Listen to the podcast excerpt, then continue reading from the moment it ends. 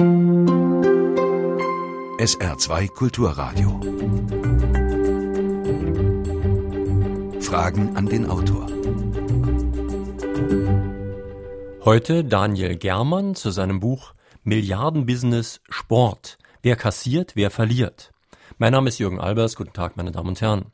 Wir sprechen heute über Sport, über Wirtschaft und Politik, über eine gigantische Unterhaltungsindustrie und ein Milliardengeschäft. Der Golfspieler Tiger Woods wurde als erster Sportler Milliardär. Die Familie Beckham perfektionierte die eigene Rundumvermarktung. Hilft das alles dem Sport, wie ihn Millionen Menschen in ihrer Freizeit betreiben? Sind Skandale und kriminelle Machenschaften vorprogrammiert? Welche Rolle spielen die Medien im Sportgeschäft? Wenn wir schon bei den Medien sind, Herr Germann, Sie sind ja Journalist bei der Neuen Züricher Zeitung und Sie beschäftigen sich seit vielen, vielen Jahren, zweieinhalb Jahrzehnten nämlich mit dem Thema Sport. Welche Veränderungen konnten Sie denn über die Jahre hinweg beobachten? Ich glaube, der Sport ist in den letzten drei Jahrzehnten viel, viel kommerzieller geworden. Er ist nicht mehr Sport, wie wir ihn ursprünglich verstanden haben, nämlich als ein Wettkampf, eine körperliche Ertüchtigung. Der Sport ist heute Show, es ist eine inszenierte Show, die, die eine Plattform braucht. Das sind die, die augenfälligsten Veränderungen. Aber eins ist doch gleich geblieben, man muss eine bestimmte Leistung bringen, die ist oft auch wirklich objektiv messbar. Bei einigen Sachen ist es dann natürlich Ansichtssache oder Sache der Schiedsrichter, aber es ist immer noch eine klar definierte Leistung. Das ist so. Und ich bin eigentlich überzeugt, dass sobald der Sportler, also im aktuellen Hintergrund Fußball-Weltmeisterschaft, der Fußballer, sobald er auf dem Felde steht, dann dann schiebt er all das andere weg, dann, dann zählen nicht mehr Euros oder Dollars, sondern dann ist einfach der Wettkampf, das, das Gewinnen wollen, das, das überwiegt. Aber die ganze Inszenierung des Ganzen, also das Umfeld und so, das hat sich schon grundlegend geändert. Nun erleben wir ja zurzeit, wie in einem armen Land Sportlern zugejubelt wird, von denen viele schon in jungen Jahren Millionäre wurden. Und für viele Jugendliche ist ja der Sport die einzige Möglichkeit zum sozialen Aufstieg. Sie schreiben von Hoffnungsanker der Unterprivilegierten. Nun, ich gönne das jedem einzelnen dieser jungen Leute, aber es ist doch irgendwie so ein bisschen wie die Hoffnung auf einen Lottogewinn. Es weckt vielleicht mehr Illusionen, als zu Lösungen beizutragen. Die Frage ist immer, was, was gibt es für eine Alternative? Also bei uns in der Schweiz und ich nehme an, in Deutschland ist das nicht viel anders. Da gilt immer noch der Grundsatz, mach noch eine Ausbildung neben deiner Sportkarriere, dass du was hast, falls es nicht klappt. Aber wenn sie jetzt in Ländern gehen, wie, wie eben Afrika oder auch im, im ehemaligen Ostblock und so, dann gibt es manchmal keine andere Alternative als den Sport. Und so gesehen, finde ich, ist, ist die ganze Verkommerzialisierung, die Chance zum sozialen und auch wirtschaftlichen Aufstieg, ist nicht einfach zu verteufeln, sondern auch als Chance zu sehen. Ähm, wenn wir jetzt mal den Spitzensport und den sehr kommerzialisierten Sport beiseite lassen, auf der unteren Ebene Ebene sozusagen. Da ist der Sport ja auch ein großer Integrationsfaktor. Ich denke auch, dass der Sport äh, ein soziales Netzwerk ist und, und das spielt nicht nur äh, eben jetzt in den angesprochenen afrikanischen oder östlichen Ländern, sondern auch bei uns. Also wenn Sie ein, ein Club, wie wir ihn verstehen, ein Verein sehen, dann ist das ein riesiges soziales Netzwerk. Ich habe das selber erlebt, als ich als, als Junge begonnen habe, Hockey zu spielen da wurden sofort meine Eltern, meine Schwestern, alle waren in diesen Club integriert. Jeder hat eine Funktion übernommen, man hat Leute kennengelernt, man war vernetzt. Und das sind für mich eigentlich sehr positive Aspekte des Sportes. Sie bringen die, die Jugend weg von der Straße und, und, und geben ihnen einen Sinn, eine Aufgabe. Ich weiß nicht, ob das in der Schweiz so ist wie bei uns. Also bei uns ist es auch so, dass es gerade für Leute, wie man heute sagt, mit Migrationshintergrund eine der wenigen Gelegenheiten ist, sich wirklich in die Gesellschaft einzugliedern. Das ist auch in der Schweiz so. Schauen Sie nur jetzt in, in Südafrika die Schweizer Fußballnationalmannschaft an.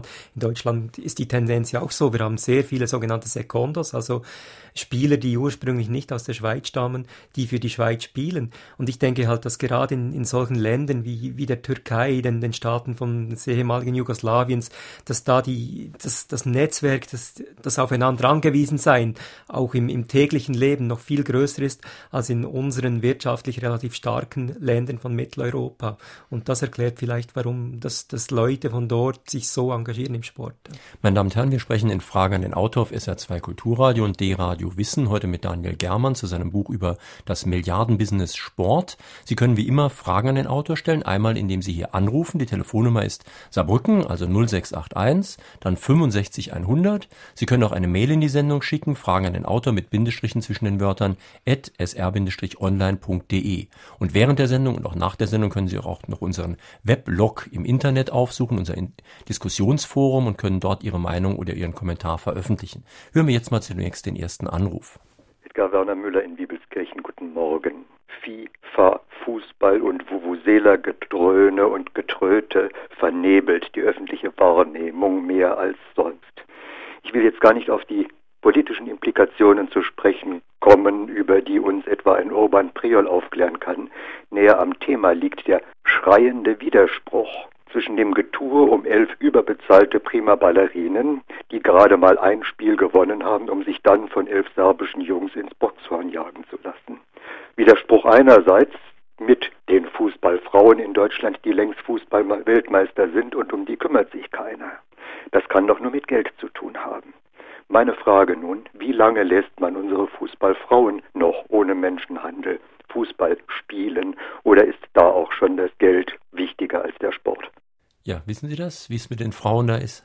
das ist eine sehr gute Frage. Also ich denke, im Moment kann man das nicht abschätzen. Wenn man den, den Bogen macht nach Nordamerika. Nordamerika ist ja was die Verkommerzialisierung betrifft, nicht nur im Sport, sondern allgemein, ist, äh, wie immer man das sehen will, Vorbild oder, oder Abschreckung. Und der, der Frauensport in Nordamerika hat einen viel, viel größeren Stellenwert als bei uns. Beispielsweise diese Soccer League, die Frauensoccer League mit der Mia Hamm, die wirklich ein, ein Megastar war in, in den USA. Die sind dort viel weiter. Und im Eishockey ist es auch so. Wenn ich war an den Olympischen Spielen in Vancouver, da die kanadische Frauennationalmannschaft, oder also nicht Mannschaft, sondern das Frauennationalteam, müsste man in diesem Zusammenhang sagen. Die wurden über ein Jahr punktuell auf dieses, auf diese Spiele vorbereitet. Es ist halt einfach so, das Publikum bestimmt eigentlich das Interesse. Und sobald das hier Leute sagen würden, wir wollen im Fernsehen Frauenfußball sehen, wir wollen äh, im Stadion Frauenfußball sehen, dann würde diese Entwicklung auch an, einsetzen. Es ist der Markt im Prinzip, der auch hier besteht. Ja, aber wie bei so vielen Sachen ist es oft eben nicht nur der Markt. Also da werden ja auch bei der Marktwirtschaft Firmen gerettet, andere werden nicht gerettet. Das heißt, die Politik greift ein mit Wirtschaftsförderung und so weiter. Und in diese Richtung geht eine Frage von Walter Dickomer aus Neunkirchen. Er fragt, ist es Ihrer Ansicht nach okay, dass Bundesliga-Vereine Riesensummen kassieren, während für die zahllosen Großeinsätze der Polizei zur Schaffung von Sicherheit vor Ort und rund um die Stadien fast ausschließlich der Steuerzahler aufkommen muss. Hochpolitische Frage. Nein, das ist sicher nicht korrekt. Das ist auch eine Frage, die die Schweiz im Moment sehr stark umtreibt, weil die ganzen Auswüchse um Fußballspiele, vor allem außerhalb den Stadien ja, also diese Zusammenstöße, das kostet Wochenende für Wochenende Millionen. Und, und ich denke, das wirklich nicht richtig ist. Andererseits vielleicht, ich, ich versuche nicht den Sport zu verteidigen oder zu beschönigen, aber es sind soziale Auswüchse, die sich jetzt einfach auf der Plattform des Sports abspielen. Also sie haben immer Zusammenstöße gehabt von Randalen wir haben das letzte Woche nach dem Spiel Schweiz-Spanien, hat es in Zürich Ausschreitungen gegeben zwischen Polizisten und, und sogenannt feiernden Fans, die suchen einfach die Konfrontation. Man weiß ja auch, dass die Hooligans beispielsweise, die kommen zu einem großen Teil nicht aus, aus sozial niedrigen Schichten, sondern das sind gut gestellte Leute, die vielleicht am Montag in eine Bank arbeiten gehen, mit Anzug und Krawatte. Die suchen einfach am Wochenende den Kick in eine Schlägerei, die wollen den Nervenkitzel. Und der Sport bietet eine Plattform für es ist ein, ein soziales Problem, nicht ein Problem des Sports, aber wer da bezahlt, das ist, ist wirklich eine gute Frage. Das ist ja auch eine Frage bei anderen Sachen. Also wie weit sollten zum Beispiel Stadien subventioniert werden, also oder Stadienneubauten und so weiter. Wie sehen Sie das? Es ist ja heute so, dass die wirklich die neuen modernen Stadien sind meist privat finanziert. Also das ist in der Schweiz so, das ist meines Wissens auch in der Deutschland so. Das Beispiel von, von der Arena auf Schalke ist ja wirklich exemplarisch. Und ich denke, ein, ein modernes neue Stadion müsste sich privat finanzieren und auch betreiben lassen. Es gibt dann natürlich andere Sportinfrastrukturen wie Hallenbäder, Schwimmbäder, die der Allgemeinheit offen stehen. Das ist, auf, auch, das ist Sache der öffentlichen Hand, meiner Meinung nach. Mhm. Hören wir noch eine telefonische Frage. Schönen guten Morgen. Mein Name ist Paulus aus Merzig. Die Medien, besonders die elektronischen Medien, das Fernsehen spielt eine sehr große Rolle beim Gewinnemachen im Sport. Mr. Bernie Ecclestone bot vor über 20 Jahren den öffentlichen Funkhäusern die Übertragungsrechte seines Formel 1 Imperiums an. Die Funkhäuser lehnten damals ab, da sie nicht garantieren wollten, dass alle Läufe pro Saison übertragen würden. RTL machte das Ding und verdient seitdem sehr gutes Geld damit. In ein Stadion gehen ca. 80.000 Menschen. In eine Formel 1 Arena passen ca. 250.000 Menschen. Vor dem Fernseher dagegen viele Millionen Menschen. Was würde geschehen, wenn das Fernsehen sich aus der Übertragung von Fußball, Formel 1 und weiteren sportlichen Großereignissen zurückziehen würde? Würde es dann keine 18-jährige, erst 18-jährige Menschen geben, die bereits Millionäre sind, werden diese Leute durch die Medien nach oben gepusht? Ja, der Markt würde zusammenbrechen, ganz schlicht, das ist so. Weil äh, das Fernsehen generiert das Interesse, vor allem auch für die Sponsoren, die das Geld bezahlen, die, die finden im, in den Fernsehübertragungen eine Plattform für ihre Produkte zu bewerben. Der große Vorteil des Sports ist ja, dass er alle sozialen Schichten erfasst Formel 1, Fußball, Tennis. Also da schaut der, der Straßenarbeiter ebenso zu wie, wie der Bankdirektor. Alle können mitdiskutieren. Sie haben da, sie erreichen wirklich die ganze Palette. Frauen, Männer, Kinder, Alte, Junge. Und wenn sich das Fernsehen zurückziehen würde, würde dieses, dieser ganze Vorteil wegfallen. Nur ist es natürlich so, dass das Fernsehen auch davon profitiert. Weil wenn man jetzt, wenn der Fußball-Weltmeisterschaft sieht, wie viel Werbung das geschaltet wird im Fernsehen, da sieht man, es ist ein Interesse da, das Fernsehen finanziert sich so. Also ich glaube nicht, dass man diese Schraube hier zurückdrehen kann. Das heißt, das Fernsehen kann sich gar nicht zurückziehen. Auch die ARD zum Beispiel, die ja von Gebühren finanziert wird zum großen Teil, kann sich deswegen nicht zurückziehen, weil ein Großteil der Gebührenzahler will, dass man zum Beispiel auf der, in der ARD auch Fußball-Weltmeisterschaft sieht. Das ist bestimmt so. Also das Fernsehen ist ja auch, selbst wenn es gebührenfinanziert ist, ist es gewissen Marktmechanismen ausgesetzt. Also das beste Beispiel, man misst ja den Erfolg einer Sendung in Einschaltquoten, nicht in Qualität, sondern in Einschaltquoten. Je mehr Leute zusehen, desto erfolgreicher war die Sendung. Und es ist halt so, dass Fußball und, und auch Formel 1 die, die Leute anspricht. Es ist hier ein, ein gigantischer Verdrängungswettkampf im Gange. Also Spezialisten aus Fernsehstationen sagen, prognostizieren, dass die, die Übertragungsgebühren für Fußballweltmeisterschaften, Europameisterschaften und für Olympische Spiele weiterhin steigen werden, auf Kosten der, der anderen Sportarten, wie beispielsweise der Leichtathletik? Das ist eine interessante Frage, die auch schon Sonja Collin-Boost aus St. Ingbert gestellt hat. Wer sind eigentlich die Verlierer im Milliardengeschäft Sport? Und das wären ja dann zum Beispiel die kleinen Sportarten, die sogenannten Randsportarten. Das ist so, das ist, also man muss vielleicht das trennen. Es gibt zwei verschiedene Arten von Verlierern. Es gibt die Verlierer unter den Sportarten und dann gibt es die individuellen Verlierer. Aber zuerst mal bei den Sportarten zu bleiben. Es ist heute so, dass mit Ausnahme von Fußball und Tennis alle Sommersportarten, die im olympischen Programm sind, ihr Budget zu 20 Prozent oder mehr aus den Einnahmen des IOCs generieren. Und, und diese Einnahmen, die kommen konkret aus, aus Fernsehübertragungsrechten. Und, und wenn, wenn eine Sportart wie jetzt zuletzt Baseball oder Softball aus dem olympischen Programm fällt, dann bedeutet das für diese Sportart mehr oder weniger den, den Abstieg in die Bedeutungslosigkeit. Also das ist die eine Art des Verlierens. Das ist also die Art des Verlierens der Sportart und die individuelle Art? Das sind natürlich all die, die ungenannten und, und nicht namenlosen, aber einfach nicht namentlich bekannten äh, Athleten, die es nicht schaffen bis zur Spitze. Also die vielleicht ihren Traum im guten Fall damit bezahlen, dass sie, dass sie äh, psychische Schmerzen haben und sagen, ja, jetzt muss ich mich neu orientieren. Im schlechten Fall tragen sie aber auch körperliche Schäden mit oder, oder sie, es gibt Beispiele aus Afrika beispielsweise, da gibt es richtig organisierte Schlepperbanden, die Fußballtalente aufsammeln, sie beispielsweise mit dem Versprechen einer großen Karriere nach Frankreich oder, oder England oder wo, wo immer hinbringen. Die Eltern zahlen zum Teil diese Schlepper noch, müssen ihre, ihre Häuser belehnen oder, oder im schlechten Fall sogar verkaufen und dann stranden die irgendwo in einem Banlieue von Paris und, und, und abgeworfen von, von, von unserer Gesellschaft. Das sind dann die Verlierer, die man eben nicht kennt, weil man über sie nicht berichtet. Also die den großen Traum träumen, dem man auch den Traum einredet, muss man schon sagen, den Traum, eine Riesenkarriere machen zu können. Und man sieht halt dann nicht, dass die Chance, also ähnlich wie beim Lotto, eins zu mehreren Millionen ist, dass man wirklich ein Star wird. Ja, das ist, es gibt natürlich, sobald das Geld ins Spiel kommt und je mehr Geld das ist, desto, desto mehr solche Personen gibt, es gibt es immer Profiteure, also das ganze Agentenwesen im, im Sport, was sich da alles äh, Begleiter nennt und, und von Karrieren. Sehr viele davon sind ja nicht, nicht wahnsinnig seriös, sondern sie sind einfach auf den schnellen Gewinn aus. Sie partizipieren an Transfers und sind deshalb interessiert, dass ihr Schützling so häufig wie möglich den Club wechselt ob das wirklich im Sinn der Karriere ist, ist, ist meistens eine ganz andere Frage. Mein Name ist Rudi Müller und ich rufe aus Pirmasens an.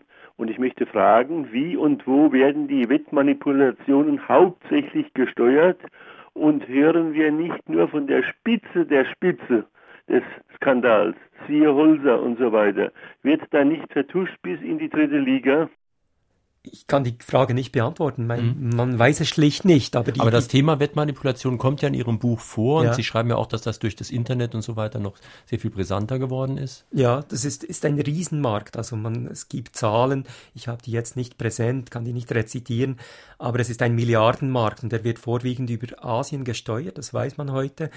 Und, und was noch interessant ist, häufig läuft es gar nicht über das Internet ab, sondern über Telefone, Handys und so, über Broker, die, die so Angebote platzieren. Und was viele Leute auch nicht wissen, man hat immer das Gefühl, ja, sind dann so Favoritenniederlagen, die irgendwie manipuliert sind. Aber es ist sehr schwierig, beispielsweise zu manipulieren, dass ein Bundesligaverein gegen einen Zweitligisten im Pokal verliert. Das ist, ist sehr schwer zu machen. Viel einfacher ist, dass man auf hohe Siege von Favoriten setzt, dass nämlich der Außenseiter Tore zulässt. Dann müssen sie nur den Torhüter bestechen, sagen, ja, lasst noch mal zwei, drei rein das fällt dann auch weniger auf. Und weil so Sachen Oder man gibt ja dann sogar dem Spiel, dem Stürmer, von dem man will, dass er Tore schießt, eigentlich Geld dafür, damit er seinen Job macht.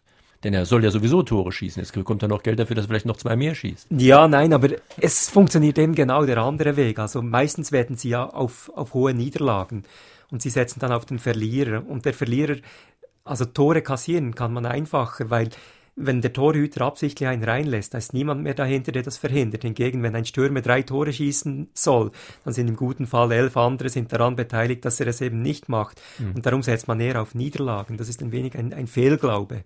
Aber wenn Sie jetzt zum Beispiel gewettet hätten, dass die Schweiz gegen Spanien gewinnt, dann hätten Sie eine hohe Summe gewinnen können.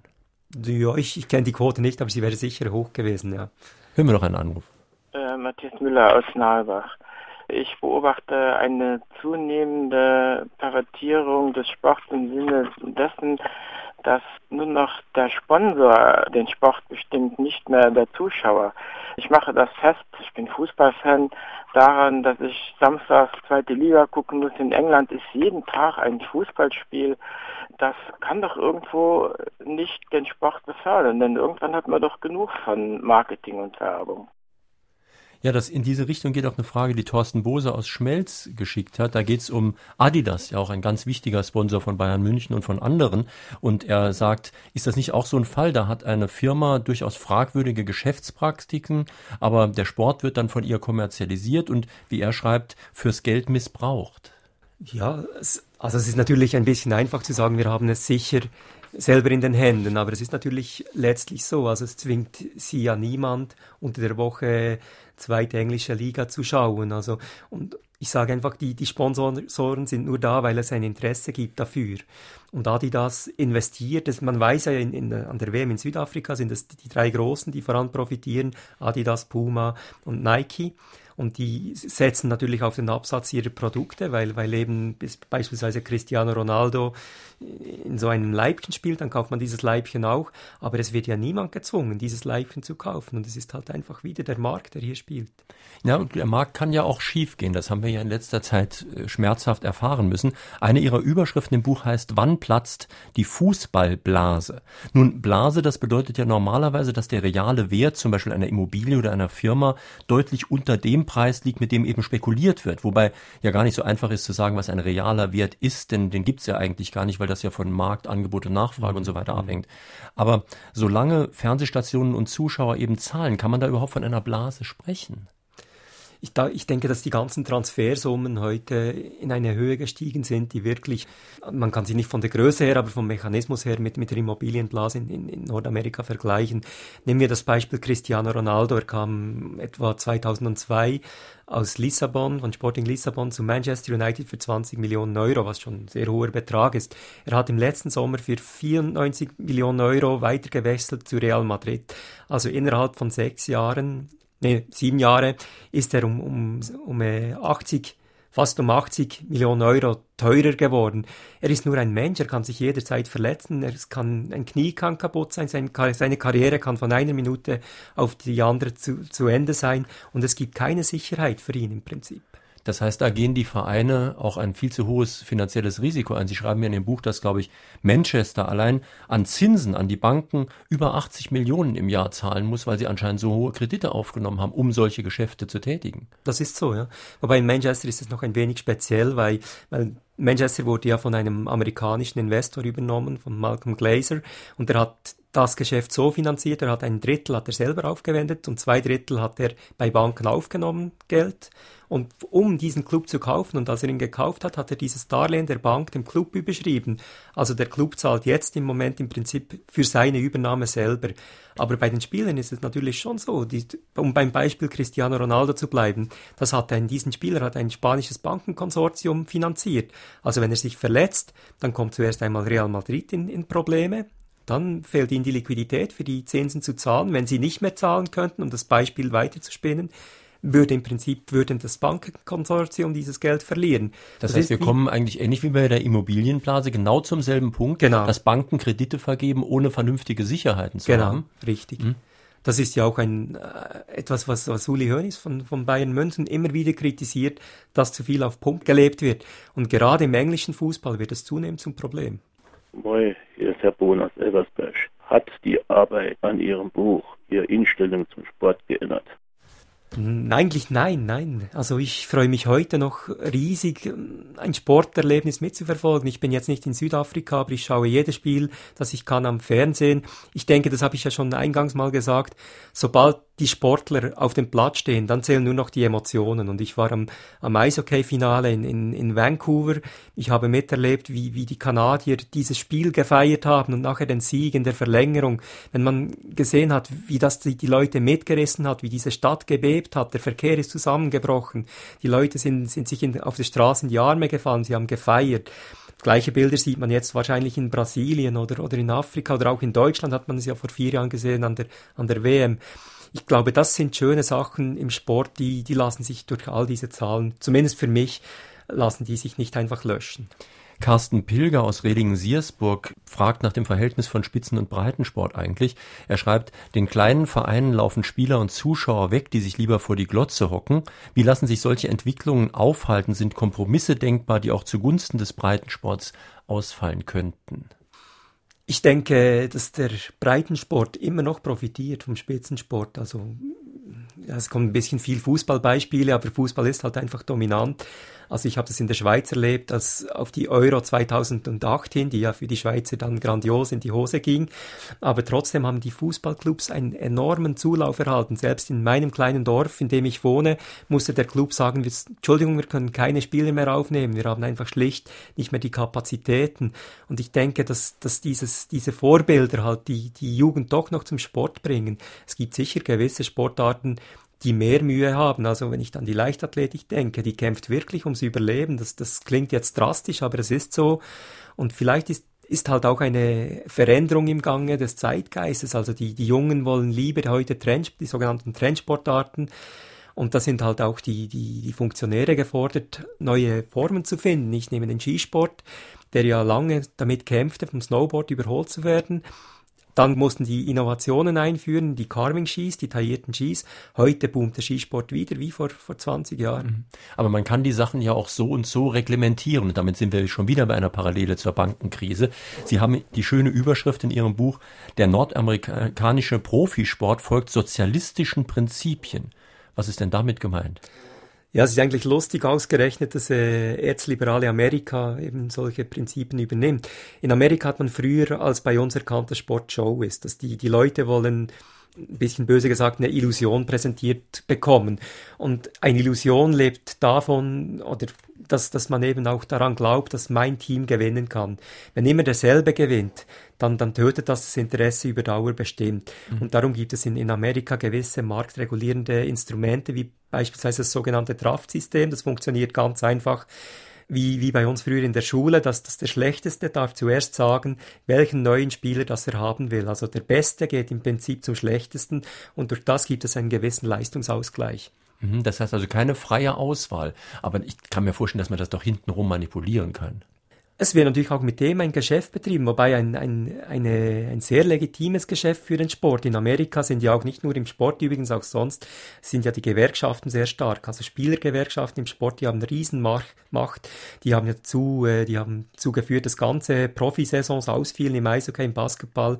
Und, und das ist quasi die, die Macht, die diese Clubs kontrolliert. Und man kann natürlich dann mit diesem sogenannten Draftrecht auch äh, handeln. Also Sie können Tauschgeschäfte machen. Sie können sagen, ich gebe dir das Draftrecht für den Spieler X und dafür gibst du mir den, den leibhaften Spieler Y und so können die tauschen. Also die Spielerrechte sind dort ziemlich eingeschränkt.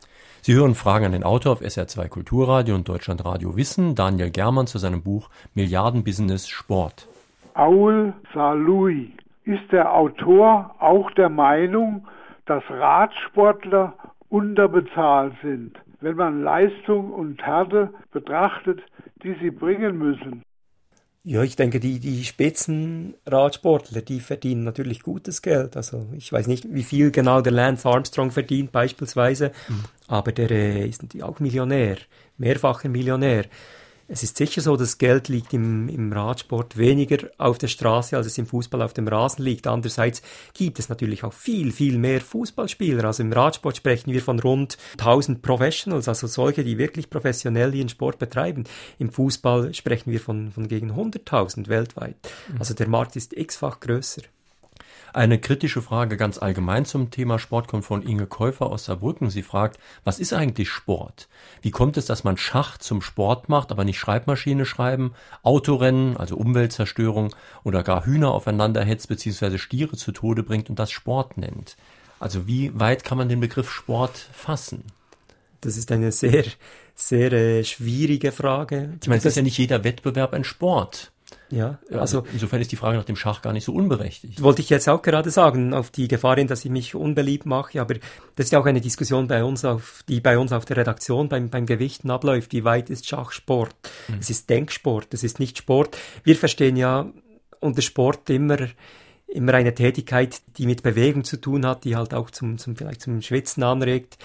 Aber das trifft ja eigentlich auch auf Autorennen zu. Da heißt es ja auch immer, die brauchen eine tolle Konzentration und Kondition. Die brauche ich in diesem Moment auch. Und ich bin hier kein Sportmoderator sozusagen oder ich betreibe nicht Moderation als Sport. Oder ja. wenn ich jetzt womöglich noch singen würde, das ist ja eine noch viel körperlichere Tätigkeit, würde auch keiner auf die Idee kommen, das Sport zu nennen. Ja. Gut, im, im, im Formel-1-Sport muss ich bin noch nie in einem Formel-1-Wagen gesessen.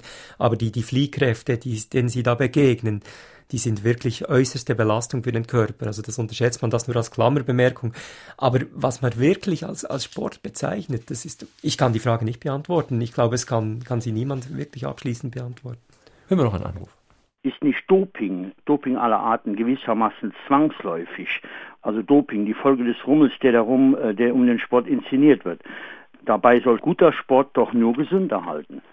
Das ist ja die Frage, ob guter Sport gesund erhalten soll. Also schon die Olympischen Spiele im alten Griechenland haben die Leute zum Teil zu Krüppeln gemacht. ja, die Römer haben gegen Löwen gekämpft. Das war ja auch nicht wirklich gesund. Ja, Spitzensport ist, ist, ist nicht gesund, wenn man das in, in dieser Absolutheit sagen darf, weil wir bewegen uns da in einem, in einem Bereich, für den wir nicht geschaffen sind. Also wir, wir reizen Grenzen aus und, und schieben sie hinaus mit, mit Doping und es gibt ja diese große ethische Diskussion auch zwischen unter Ärzten. Ist es nicht sogar gesünder, einen, einen, einen Athleten für die Tour de France beispielsweise zu dopen, als ihn ungedopt auf, auf diese Strapazen zu schicken. Also ich denke, Spitzensport kann man nicht mehr mit Gesundheit gleichsetzen. Man müsste eigentlich, wenn man das Doping wirklich zur Seite drängen will, müsste man die Bedingungen ändern. Zum Beispiel eben, dann müsste die Tour de France kürzer sein, weniger schwierig, weniger Anforderungen stellen. Richtig, ja, das ist ja eine Diskussion und, und eine Tendenz, die es sogar ein wenig gibt. Aber das Publikum am Straßenrand, das Publikum im Fernsehen, wir wollen das Leiden sehen. Wir, schauen Sie nur mal die Einschaltquoten wieder im Fernsehen. Eine Flachetappe an der Tour de France mit einer Sprintankunft, die hat weit tiefere Einschaltquoten als eine, eine Etappe auf die Alpe d'Huez. Das ist einfach, wir wollen die Athleten leiden sehen. Das war schon im alten Rom so. Wenn man über Geld spricht, müsste man eigentlich auch über die Funktionäre sprechen, meint Peter Dörr aus Hasborn. Wie viel verdienen eigentlich die Funktionäre direkt oder indirekt? So ist zum Beispiel der Neffe von Herrn Blatter, der zum Beispiel CEO der Firma ist, welche die Fernsehrechte der WM von der FIFA erworben hat, schreibt er. Ist richtig, ist bei Infront, ja. ist auch ein, ein ständiges Thema, wie, wie weit dass das zulässig ist. Also wir bewegen uns dort auf einem Gebiet, das wir natürlich auch in der, in der normalen, in Anführungsstrichen, Wirtschaft haben. Also wie weit ist alles einsehbar? Und also der Herr Blatter, der wird sehr gut verdienen. Und es gibt sehr viele hohe Funktionäre, die sehr gut verdienen, halt einfach auch durch die Summen, die sie generieren. Es ja. gibt sicher eine Grauzone da, das ist so. Und bei den Olympischen Spielen ist es ja so, die brauchen eigentlich gar nichts mehr zu verdienen, weil sie sowieso alles kostenlos bekommen. Denn die werden ja überall eingeladen in Luxushotels, wunderbar bewirtet. Ich weiß nicht, ob die überhaupt noch ein Einkommen brauchen. Also Sie sprechen jetzt von den IOC-Mitgliedern. Ja, genau. Ja, das hat man äh, ja abgestellt nach Salt Lake City. Also es ist jetzt nicht mehr erlaubt, dass die Mitglieder, die diese Bewerber um die Spiele besuchen und, und dort eben verköstigt werden. Oder äh, es gab ja Beispiele von eines Südkoreaners, Kim On-jung, der, der hat die Tochter hat sogar ein Stipendium gekriegt zum Klavierspielen in Salt Lake City. Das war der große Skandal. Das wurde abgestellt. Andererseits, sie können es wie überall, man kann es nicht abschließend kontrollieren. Wer will verhindern, dass das, das Geld überwiesen wird von Bank zu Bank? Ich, ich kenne das speziell gut als Schweizer mit dem Bankgeheimnis, das jetzt zwar bröckelt, aber es gibt es immer noch. Also sie können das nie ganz ausschließen. Es lässt sich allerdings auch in der Privatwirtschaft nicht ausschließen, wie der Siemens-Skandal beispielsweise zeigt.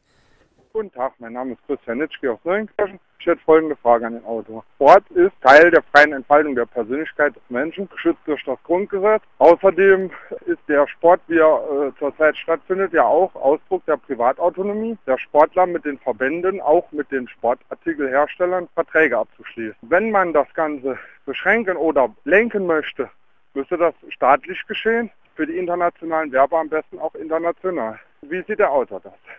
Ja, ich bin eigentlich prinzipiell gegen staatliche Lenkung. Also wenn es irgendwo machbar ist, finde ich, sollte man das, sollte man den Markt spielen lassen. Und, und auch hier ist es ja so, dass das keiner gezwungen wird. Also man unterschreibt einen Vertrag und verpflichtet sich zu gewissen Entgegenkommen in diesem Sinn. Also exemplarisch ist ja das Beispiel der Familie Beckham.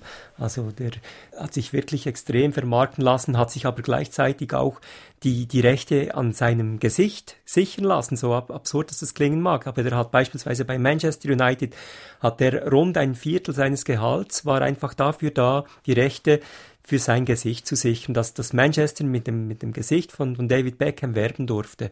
Also es gibt da schon Möglichkeiten, sich zu schützen und es ist ja so, dass gerade diese Top-Athleten von diesem System profitieren aber eben nur die Top-Athleten und das äh, Beckham ist ja ein extremes Beispiel. Sie haben die schöne Überschrift Der Schöne und das Biest.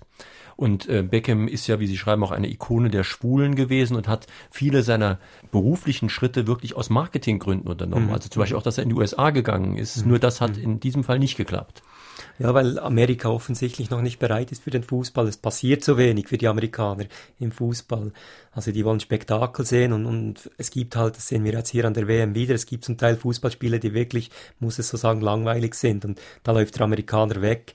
Aber es ist so, Beckham ist beispielsweise, hat ja auch ein Angebot gehabt von Barcelona, als er nach Madrid wechselte, er ist zu Real gegangen, weil die Ausstrahlung von Real halt einfach in, in Lateinamerika ein riesiges Gebiet größer ist als die von Barcelona. Jetzt hat es ein wenig geändert. Die, die Rechnung ist aufgegangen mit Asien, mit äh, Lateinamerika. Dann war noch Nordamerika zu erschließen. Und beim Beckham ist halt in, ist speziell, dass halt seine, seine Frau, die Victoria, auch immer noch mitspielt, die ist ja jetzt in der, in der Jury von diesem, äh, ich weiß nicht, wie es heißt, diesen America's Idol oder so etwas, diesen Sing-Contest, den wir hier auch kennen, mhm. sitzt sie dort in der Jury. Sie plant dann natürlich noch mit, auch für ihre Karriere.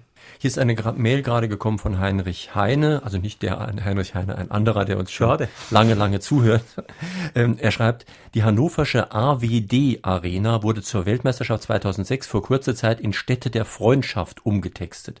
In der gesamten Region wurden auf Steuerzahlerkosten die Schilder AWD Arena abgebaut und nach der WM wieder aufgebaut. Wie hoch waren da wohl bundesweit die Kosten? Hat sich die FIFA daran beteiligt? Ich weiß nicht, ob Sie das wissen, das ist sehr speziell. Ja, es ist, also es gibt halt einfach diese Verträge. Das war jetzt übrigens in Vancouver auch so. Das, dieser GM Place, wo das Hockeyturnier stattgefunden hat, der hat während den Spielen halt Hockey Canada Place geheißen, weil, weil das IAC oder in diesem Fall, diesem Beispiel, die FIFA nicht zulässt, dass man fremde Sponsorennamen braucht für, für solche Spielstätten. Ich denke, dass die, die neue Ausschilderung, das ist wahrscheinlich noch die, die sind waren noch die kleinsten Kosten, die im Zusammenhang mit dieser WM angefallen sind. Nur muss man aufpassen mit diesen Investitionskosten. Die sind wirklich die Investitionskosten, die mit dem eigenen Anlass zu tun haben. Die sind meistens nur zehn Prozent der Gesamtinvestitionen. Und, und, der große Bereich fließt, in, fließt in, in Projekte, die eigentlich nichts mit den, mit den Spielen oder, oder dem Turnier zu tun haben. Aber was ist eigentlich mit den Investitionen nach den Spielen? Das trifft auf Olympische Spiele zu, aber auch jetzt auch auf die Fußball-Weltmeisterschaft. Ein, ein Land wie Südafrika hat jetzt riesige, wunderbare Stadien. Ich gehe mal davon aus, im günstigsten Fall wirklich privat finanziert. Aber irgendjemand muss die Dinger hinterher erhalten, was auch wieder Geld kostet. Und so viel Zuschauer bekommen die im Leben nicht zusammen ja. hinterher. Und wer, wer soll da drin spielen? Das sind diese sogenannten weißen Elefanten, die dann zurückbleiben. Ja, das ist ein Riesenproblem. Gerade in Afrika wir, es ist im Prinzip jetzt Kaffeesatz lesen, wenn ich etwas dazu sage, weil wir wissen nicht, wie es kommt. Man weiß aber beispielsweise in Australien, dieses berühmte Stadium Australia in Sydney für die Olympischen Spiele 2000, das produziert noch heute riesige Defizite allein für den Unterhalt. Das ist ein Riesenproblem. Andererseits, vielleicht erzähle ich jetzt etwas Falsches, weil Sie es besser wissen, aber Deutschland die, die Bundesliga ist auch deshalb heute finanziell so gut positioniert, weil eben die Stadien sehr modern sind, dank der Weltmeisterschaft auch. Wenn Sie mal Italien schauen, Stadien sind völlig veraltet. Italien hat jetzt gerade wieder eine Niederlage er erlitten bei der Bewerbung um die Euro 2016 oder glaube ich ist es gegen Frankreich. Es ist auch eine Sicherheitsfrage. In diesen italienischen Stadien gibt es kaum eine Trennung der verschiedenen Fangruppen und, und dort lohnt sich eben schon Geld zu investieren. Das war für mich ganz interessant in Ihrem Buch zu lesen, dass die verschiedenen Ligen ganz verschieden zu bewerten sind. Sie sagten schon gerade, Italien ist ziemlich am Boden, die italienische mhm. Fußballliga. Die Bundesliga ist wirtschaftlich recht äh, sicher, recht stabil, aber noch verdient zumindest viel mehr Geld die englische Premier League. Mhm. Warum eigentlich? England ist im Prinzip zweigeteilt. Der erste Teil ist, ist, sind die Stadionkatastrophen, komischerweise, die es in England gegeben hat, in Bradfield, in, äh, ja, Bradfield und so. Da hat die, die Regierung ein Gesetz erlassen, sie müssen alle Stadien müssen nur noch Sitzplätze sein. Durch das wurde die Infrastruktur in England früher als in anderen europäischen Ländern sehr gut. Dann ist das Zweite, England ist relativ verglichen zu Deutschland wieder ein kleiner Markt, ist isoliert auf einer Insel. Die Engländer haben früher als die anderen erkannt, dass, wir, dass sie ins Ausland müssten mit den Fernsehbildern. Also England vermarktet sich seit Jahren bereits in, in Asien beispielsweise. Englischer Fußball kann man auf der ganzen Welt sehen und durch das haben die im Moment noch einen wirtschaftlichen Vorteil. Aber durch die Überhitzung dieser Saläre der, und der Transfersummen, über die wir schon gesprochen haben, wird die Blase gerade in England immer größer und die Bundesliga holt ganz klar auf, weil die Bundesliga hat beispielsweise die höchsten Zuschauerzahlen in den Stadien in ganz Europa. Und, das sind reale Werte, das sind Leute, die kommen, die konsumieren, die, die eine Identifikation haben. Am Fernsehen wissen sie nie, wann das, das ein Zuschauer weiter zappt. Also die kleine Prognose wäre, dass erstmal die spanische Immobilien- und Fußballblase platzt und dann die englische.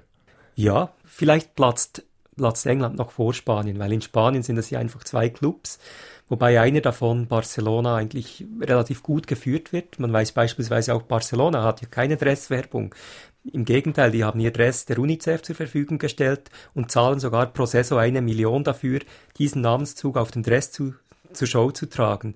Also es ist vor allem real, dass das halt in Spanien völlig irrational wirtschaftet. Ich glaube, England ist im Ganzen schlimmer. SR2 Kulturradio Fragen an den Autor Daniel Germann. Für mich ist die Frage, was ist guter Sport? Was ist guter Sport für jeden Einzelnen, also persönlich? Für mich ist Sport Bewegung, Muskel, Muskelbewegung. Ja, Frage an den Sportredakteur der Neuen Züricher Zeitung. Ja, es gibt einfach, ich, für mich gibt es zwei Arten von guten Sport. Es gibt meinen persönlichen, wenn ich selber laufen gehe oder Radfahren gehe, Skilaufen gehe. Das ist mein persönlich guter Sport. Da will ich, will ich mich austoben, mich bewegen. Aber dann kommt das andere dazu. Ich habe es vorhin, vorhin bereits angesprochen mit Vancouver, die Emotionen, dieses Mitfiebern, das, das Leiden. Es ist, Sport ist eigentlich auch eine Art großes Theater. Und im Gegensatz zum Theater, da man die Stücke vorher schon lesen kann, wissen Sie im Sport nie, wie das Stück ausgeht. Also es kann jede Wendung nehmen.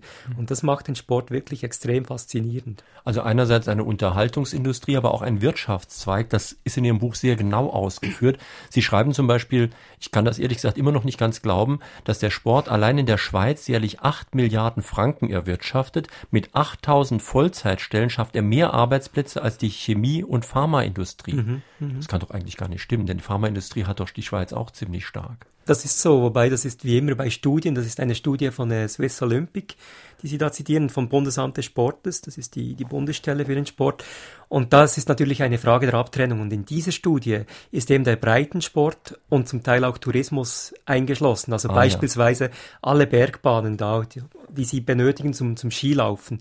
Das ist ja letztlich in, in der Interpretation auch eine sportliche Betätigung. Und die sind eingeschlossen in dieser Studie. Und so kommt dies, diese sehr hohe Zahl zustande. Ah ja, ich habe gerade überlegt, wenn man in Deutschland auch die ganzen Fitnessstudios so einbezieht, dann dürfte der Sport auch eine der größten Wirtschaftsbranchen sein. Das, das sind ja so. allein in jeder Stadt mehrere Dutzend. Ja. Ich habe versucht, eine weltweite Schätzung zu erhalten für dieses Buch, das ist unmöglich, weil einfach jedes Land grenzt ein wenig anders ab.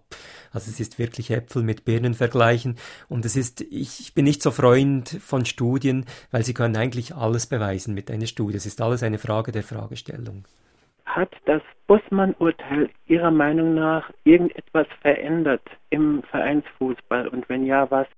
Ja, es hat den ganzen Fußball verändert. Also das Bosman-Urteil war wahrscheinlich. Äh, erklären Sie erst noch mal ganz kurz, worum es da ging. Also im Bosman-Urteil ging es darum, dass ein, ein belgischer Spieler den Club nicht wechseln durfte, weil er noch unter Vertrag war. Und dann hat das oberste Gericht der äh, Europäischen Union hat entschieden, dass äh, Bosman, dass man ihn nicht zwingen kann, dass das auch für einen Sportler die freie Arbeitsplatzwahl gilt. Und das heißt auch natürlich auch, dass er in einem anderen Land im EU-Raum arbeiten darf also ohne dass, dass man ihnen sagen kann, es dürfen, dürfen nur drei Ausländer spielen in diesem Club. Ein bisschen kompliziert erklärt jetzt. Mhm. Aber es hat natürlich dazu geführt, dass es heute keine Grenzen mehr gibt in, in, äh, in Europa, im europäischen Fußball. Letztes Beispiel, Champions League Final zwischen Inter und, und, Bayern München. Bei Inter war kein einziger Italiener in der Startaufstellung.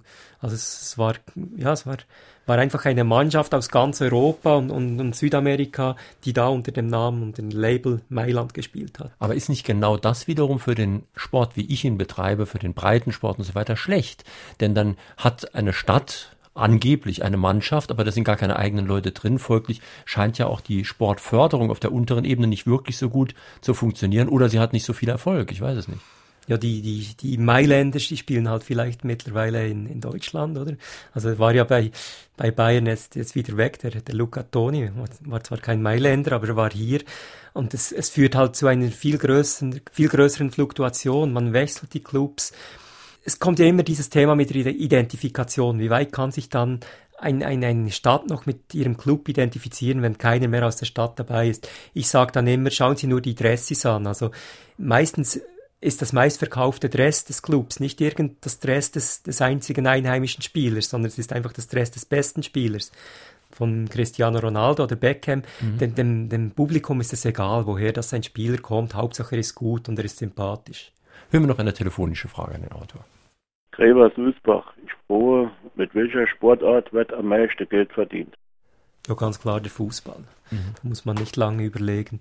Fußball ist ein Milliardenbusiness, das sehen wir jetzt wieder. Die, die FIFA hat ihre Einnahmen in den letzten vier Jahren zwischen dem Turnier in Deutschland und jetzt in Südafrika noch einmal um eine halbe Milliarde gesteigert. Und das, obwohl, dass wir in der ganzen Welt heute von Wirtschaftskrise sprechen, die Börsen bröckeln, die Arbeitslosenzahlen steigen. Also der Fußball, der boomt nach wie vor extrem. Wobei es weltweit einige kleine Ausnahmen gibt. In den USA sind die drei Sportarten, die führend sind, ähm, Baseball, Basketball und Football. American Football, ja genau. genau. Und in Indien habe ich in Ihrem Buch gelernt, ist noch Cricket, Cricket ja. ziemlich stark da. Ja, Cricket was fast keiner kennt hier bei uns. Ja, das ist halt noch ein Überbleibsel der englischen Kolonialzeit. Cricket ist in, in Indien, Pakistan, übrigens auch Australien, ist extrem beliebt. Das beschränkt sich aber halt so, ich meine, das hat jedes, jede Region hat eigentlich ihre Eigenarten, also in, in Asien mit den, den Kampfsportarten auch noch in, wir in Europa pflegen Eishockey ziemlich, in Nordeuropa zumindest, ist übrigens in Nordamerika auch Kanada und die USA ist so ein bisschen die Nummer vier hinter diesen drei, die Sie erwähnt haben.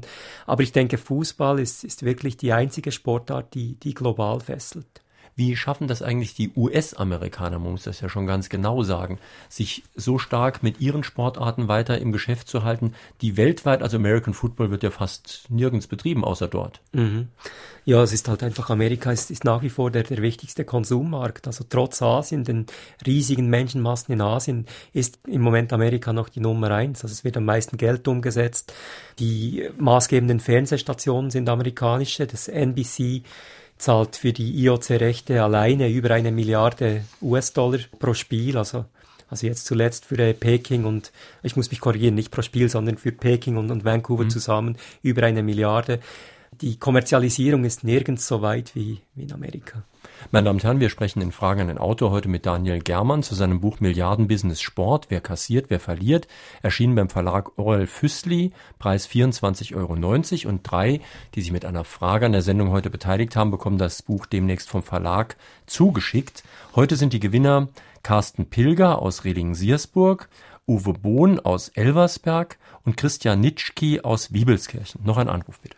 Ich habe eine Frage und zwar im Radsport ist es ja unbestritten, dass da gedopt wird auf die eine oder andere Weise, Gendoping etc. pp. Man sollte meinen, dass angesichts dieser Tatsache das Interesse am Radsport eher fällt als steigt. Und doch ist die Tour de France und alle anderen Touren jedes Jahr ein riesen Medienereignis. Und meine Frage ist die, wie kann es sein, dass es noch so ist und zum Zweiten ist angesichts der Finanziers und des Marketings und der Funktionäre überhaupt ein wirkliches Interesse da, dass Dopingsünder überführt werden. Zum ersten Teil der Frage, ich glaube nicht, dass es stimmt, dass, dass die, all diese Radrundfahrten immer noch ein Riesenerfolg sind. Also ich nehme das Beispiel des Giro d'Italia, der massiv an Bedeutung gewonnen, äh, verloren hat außerhalb von, von Italien. Mhm. Schauen Sie nur im, im deutschen Fernsehen, wie wenig Rad das noch kommt. Also mit Jan Ulrich ist im Prinzip das, der Radsport mehr oder weniger aus dem deutschen Fernsehen verschwunden. Die Tour de France ist, ist eine Ausnahme, das ist ein Monument des, der Sportgeschichte. Es ist wirklich die Radfahrt, die ist immer noch sehr gut, aber alle anderen Radrennen haben Probleme. Zum zweiten Teil, ich glaube, dass, dass es noch beim Doping vor allem auch die Pharmaindustrie ein Rieseninteresse daran hat, dass gar nicht allzu groß Aufklärung betrieben wird. Das ist jetzt zwar eine Unterstellung, aber die Pharmaindustrie verdient extrem Geld mit, mit all diesen Präparaten, die zwar ursprünglich zu mediz medizinischen Zwecken entwickelt wurden, heute aber eben auch andere Abnehmer findet durch den Sport. Das müssen Sie noch genauer erklären, denn zumindest der Spitzensport kann ja so viel Geld gar nicht einbringen. Ja, der Spitzensport ist im Prinzip eben nur die, die Triebfeder, das, das Vorbild für den ganzen Breitensport. Also man weiß beispielsweise, dass Anabolika in, in Fitnesszentren rund um die Welt extrem verbreitet ist. Es gibt eine Europol-Studie, es ist zwar wieder eine Studie, die sagt, dass heute der, der Handel mit, mit Dopingsubstanzen weltweit mindestens so groß, wenn nicht größer ist als jener mit Drogen wie Heroin, Kokain. Also es sind Riesensummen. Und es gibt beispielsweise auch Anwendungsbereiche außerhalb des Sports für Anabolika. Man weiß, dass die Amerikaner im Irakkrieg ihren Soldaten Anabolika-Präparate verabreicht haben, weil die enthemmen und, und, und die Angstgrenze, äh, die Angstschwelle senken. Ich habe bei Ihnen gelesen, dass das die Nazis auch schon bei Frontkämpfern gemacht haben. Das habe ich auch gelesen. Also das ist natürlich ein Zitat aus einer anderen Quelle, da war ich mhm. ja selber nicht dabei. Das ist, ist lange bekannt. Ja. Auch Polizeikorps beispielsweise haben das eingesetzt in Amerika einfach um die, die Angst zu mindern. Mhm. Sie schreiben ja auch, dass an Doping die Pharmaindustrie verdient, aber auch das organisierte Verbrechen. Ist das schon einigermaßen gut belegt? Das ist auch, kommt auch aus derselben Interpol-Studie heraus. Also man kennt heute die, die Wege.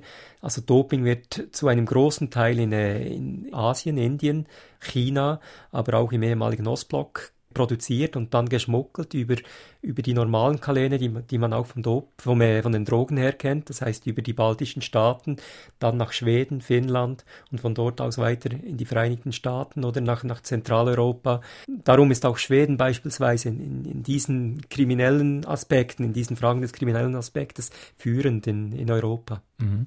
Werner Micheli aus Duttweiler fragt nach einer Verknüpfung praktisch von Amateursport und bezahlten Sport. Er nennt als Beispiel den Silvesterlauf hier in in Saarbrücken, bei dem sogar Geld zu verdienen ist. Wie kann es da eigentlich sein, dass da Profiläufer dran teilnehmen dürfen? Die gewinnen dann natürlich auch fast immer den Geldpreis. Ja, das ist so. Ja. Also das sind natürlich Zugpferde, also diese Läufer. Also jeder, jeder Hobbyläufer möchte doch einmal gegen einen Spitzenläufer antreten, auch wenn er genau weiß, er hat keine Chance zu gewinnen. Deshalb holen diese Veranstalter solche Topläufer, zahlen ihnen eine Antrittsgage und das mit denen werben sie ja dann auch in den Ausschreibungen und der normale Läufer, der, der Hobbyläufer, der zahlt dann jetzt ein Startgeld und so werden diese Veranstaltungen finanziert. Natürlich auch über Werbung, ist klar. Hallo, ich bin die Frau Spalt aus Beckingen. Ich habe folgende Meinung. Ist es nicht so, dass der Sport auch nicht mehr das ist, was selbiger einmal war? Es muss immer weiter, höher und schneller sein. Und ich glaube, auch die Disziplin lässt oft zu wünschen übrig. Was ist Ihre Meinung dazu? Sie haben ja auch schon vor vielen Jahren Sport getrieben. Wie ist es? Ist wirklich nicht mehr das, was es mal war? Also für mich ist er immer noch gleich faszinierend und ich denke, es liegt in der Natur des Menschen, dass er sich immer verbessern will. Das ist eigentlich eine gute Eigenschaft. Man will nicht stehen bleiben. Man sagt, der Stillstand ist Rückschritt. Welche Mittel, dass man dazu wählt, um weiterzukommen, die sind natürlich zum Teil schon fragwürdig und, das ist in, bewegen wir uns wieder in, in, in ethischen Bereich drin, eben Doping oder auch äh, Respekt vor dem Gegner. Das ist halt, je, je mehr das auf dem Spiel steht, desto tiefer wird die Hemmschwelle, Grenzen zu überschreiten. Das, das ist vielleicht eine negative äh, Entwicklung im, im Hochleistungssport, aber prinzipiell denke ich, dass der Sport nichts von seiner Faszination eingebüßt hat. Sie schreiben ja auch am Beispiel der Olympischen Spiele auch, dass es auch eine Art Demokratisierung sein kann, denn die waren früher eine Spielwiese wohlbehüteter Sprösslinge aus reichem Hause, wie ich wörtlich zitiere hier aus Ihrem Buch. Das heißt, früher hat der ganz einfache Mann sich gar nicht leisten können, viel Sport zu treiben. Der war viel zu müde von der Arbeit wahrscheinlich. Ja, mal das, zu müde von der Arbeit, aber auch hatte auch kein Geld, um zu reisen. Also wenn Sie beispielsweise noch im Spiele 1956, glaube ich, war es in Melbourne, eine Reise nach Australien. Damals flog man noch nicht für, ich weiß nicht, was es von Deutschland aus kostet, 1500 Euro nach, nach Melbourne. Also das war eine lange Schiffsreise oder Flugreise, kompliziert, die konnte man sich einfach nicht leisten. Das konnten nur wirklich reiche Leute. Heute ist es so, dass durch die hohen Gelder, die durch das IOC generiert werden, eben auch die Verbände und ihre Mitglieder profitieren. Sie kriegen Geld für den Sport zu unterstützen, für die Athleten zu unterstützen. Das ist schon eine positive Seite der Kommerzialisierung des Sports.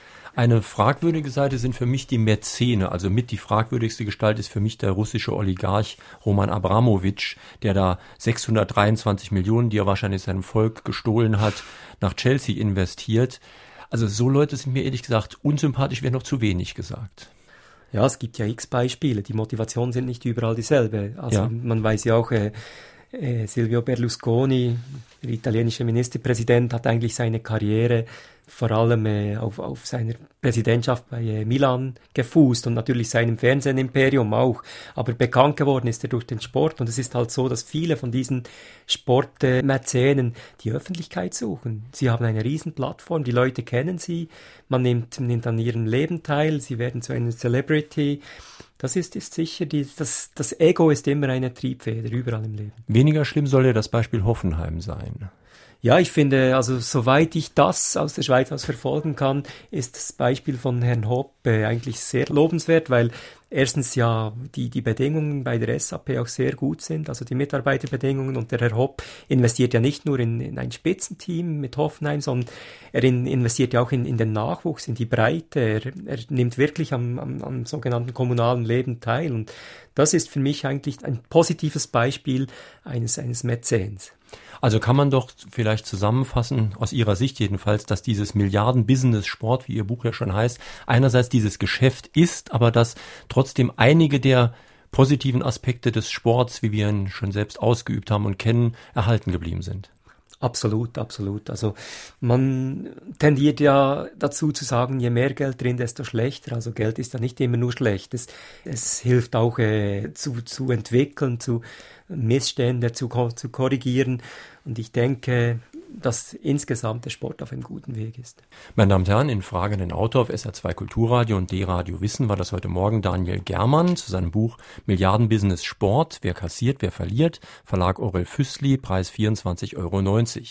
Die Sendung, die Sie gerade gehört haben, werde ich morgen früh ins weltweite Netz stellen. Sie können sich da nochmal anhören, herunterladen auf Ihren Rechner oder auch als Kopie sich sichern. Wir haben im Internet ja noch ein zweites Podcast-Angebot, unser Klassikerfach von Fragen an den Autor. Dort gibt es jetzt wieder eine Sendung aus dem Jahre 2004. Albrecht Müller, die Reformlüge. Das war wirklich eine sehr spannende politische Diskussion, damals direkt aus Sulzbach gesendet. Ja, und am nächsten Sonntag, das kann ich Ihnen jetzt schon versprechen, da wird es in Fragen an den Autor wirklich sehr, sehr kontrovers werden. Es kommen Thorsten Engelbrecht und Juliane Sacher. Das Buch heißt Die Zukunft der Krebsmedizin, klassische und ganzheitliche Therapien, Impfungen und Krebsgene. Was ist Fakt, was ist Fiktion? Ich meine, eins ist sicher, es wird seit vielen Jahrzehnten sehr, sehr, sehr viel Geld in die Krebsforschung gesteckt und die Ergebnisse sind eigentlich relativ dürftig. Und die Autoren fragen sich dann, ob das vielleicht daran liegt, nicht etwa, dass das Problem so schwierig ist, sondern dass man einen grundlegend falschen Ansatz hat, eben indem man auf eine Wunderpille oder Gentherapie hofft. Das also am kommenden Sonntag in Fragen den Autor. Ich hoffe, Sie schalten auch dann wieder ein. Einen schönen Sonntag, schönes Weiterhören auf SR2 wünscht Ihnen Jürgen Albers.